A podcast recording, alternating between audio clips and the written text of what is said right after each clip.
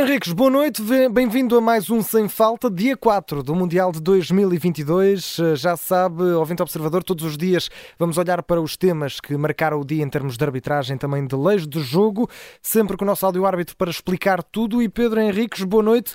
Hoje vamos falar principalmente de, do Bélgica-Canadá e principalmente deste árbitro uh, que tem uma história Exato. muito curiosa, não é? Vamos, uh, vamos dar destaque a este senhor chamado Sikazue, o, o, árbitro da partida, um árbitro que vem da Zâmbia, ficou conhecido por Nakan ter acabado um jogo ao minuto 85, depois até deu mais um bocadinho, voltou a acabar antes do tempo e agora está aqui neste Mundial e Pedro, Exato. vamos primeiro falar um bocadinho sobre ele e depois já vamos aos lances. O que é que nos podes dizer sobre o senhor Sikazue? Sim, isto, isto, no fundo, os dois lances que eu trago aqui é para falar dele e do VAR, uh, basicamente. O, o uhum. árbitro, uh, numa, numa situação normal, nunca iria ao Mundial depois do erro grave que teve.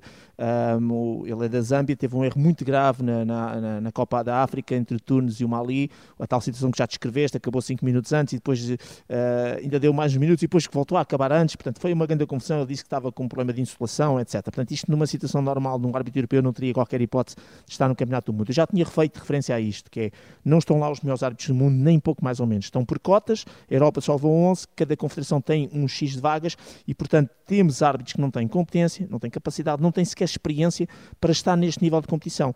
Uh, isto em detrimento de outros árbitros que ficaram europeus, de outros árbitros que ficaram, inclusive uh, sul-americanos, que têm muito mais capacidade, mais nível. Mas pronto, é um bocadinho a divisão, é como as seleções que aparecem neste, neste Mundial. De qualquer maneira, este árbitro, hoje não só a FIFA comete o erro de ter um árbitro, uh, enfim, que no meu ponto de vista não tem competência para lá estar, como ainda por cima mete um VAR, um árbitro que nem sequer tem VAR na sua competição, que é o Juan Soto da Venezuela. Na Venezuela não há VAR e, portanto, ele fez formação, obviamente, para estar aqui. Portanto, ainda mais grave, ao menos podiam ter posto aqui certo. alguém que tivesse experiência. E, portanto, quando a gente se fala aqui, ah, os árvores portugueses não estão lá, quer dizer, o Tiago Martins teve Jogos Olímpicos, Campeonato da Europa, é só para dar um exemplo, não é? Uh, claro. até no Campeonato Feminino de, de Futebol tem estado, Campeonato Feminino, uh, Campeonato Europeu, e depois não, não tem vaga nem sequer nos VARs. E depois temos estes VARs aqui. Portanto, é, é para nós percebermos. E, portanto, uh, daí entroncar acho que podemos avançar já para resumir estes dois lances.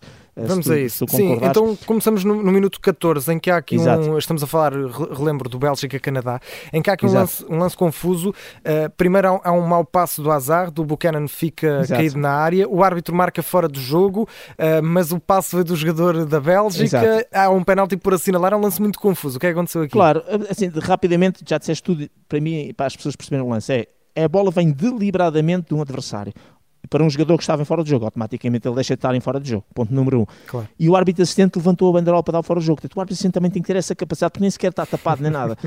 Até aí tudo bem, tudo bem ou tudo mal, que o árbitro possa errar, mas o VAR tem que intervir. Lá está, o tal Juan Souto tem que intervir para dizer, atenção, uh, uh, porque, porque se trata de um penalti, é tal e qual como se houvesse um gol. Portanto, ele tem que intervir para dizer, Uh, realmente assinalaste o fora de jogo, o fora de jogo não faz parte do protocolo, mas se de um fora de jogo resultar uma situação de penalti ou de gol, aí já, faz, já entra. E ele tem que entrar para dizer, atenção, o fora de jogo foi mal assinado, que a bola veio, e portanto tens o penalti, tens que assinar o penalti. E o penalti é claro, nem sequer é daqueles de interpretação, é uma pisadela todo o tamanho num jogador que cai. Portanto, e isto entronca já agora podemos passar para o outro, se quiseres. Sim, o minuto 37 é que há Exa também uma pisadela do Witzel no, no Lária. Exatamente. E, e, o VAR até interveio, interveio neste, neste caso, certo? Pois, exatamente, exatamente. Mas, mas este é um lance... Não é mais grave. É, exatamente, porque é um lance também que tem que ser uh, observado, tem que ser visto, tem que ter VAR. Portanto, o que é que eu quero nestes dois lances? É sobretudo para percebermos que uh, não só estamos a falar da qualidade ou da falta de qualidade, neste caso, de quem está a dirigir, e já explicámos porquê, e também da questão do vídeo árbitro, que não basta só ter formação, é preciso depois ter a experiência e acumular essa experiência ao longo dos tempos. Faz lembrar um bocadinho mal comprado, às vezes quando nós temos cá em Portugal árbitros, que com 3, 4, 5 jogos para preenchermos as cotas, temos que os lançar para internacionais. Não pode ser assim. Portanto, tem que, tem que haver aqui todo um, um, um, processo para que depois chegue às determinadas competições e tenha, isso esteja no determinado patamar. Portanto, a minha crítica, o meu comentário hoje, tem muito a ver exatamente com esta uh, com esta circunstância que tem a ver com árbitros que têm que ter competência, sim, e também experiência para apitar em determinadas competições, se calhar eh, esta questão das cotas para dar equidade, para dar possibilidade de virem das outras partes do mundo, não sei se é o melhor processo, E depois uhum. a questão também dos vídeo-árbitros, que é, epá, pelo menos nos vídeo-árbitros, ponham lá mesmo os melhores. E, e, e não consigo perceber com vídeo-árbitros que nem sequer têm vídeo-árbitros nas suas competições, nos seus países, porque é que outros não estão lá, como é o caso de Portugal. E, portanto, a minha crítica vai em torno disto, porque realmente foi mal demais. E repara, estamos perante um jogo em que a, a, a equipa que até foi, neste caso, prejudicada por estas decisões de árbitros e de vares, é a equipa que acaba por perder o jogo e, portanto, ainda toma mais proporções. Claro. E era hoje esta nota, porque realmente, quando muitas vezes faz a crítica, não temos árbitros portugueses, não temos vídeo-árbitros portugueses, para percebermos que há aqui um, uma conjuntura muito política. Eu não tenho dúvidas,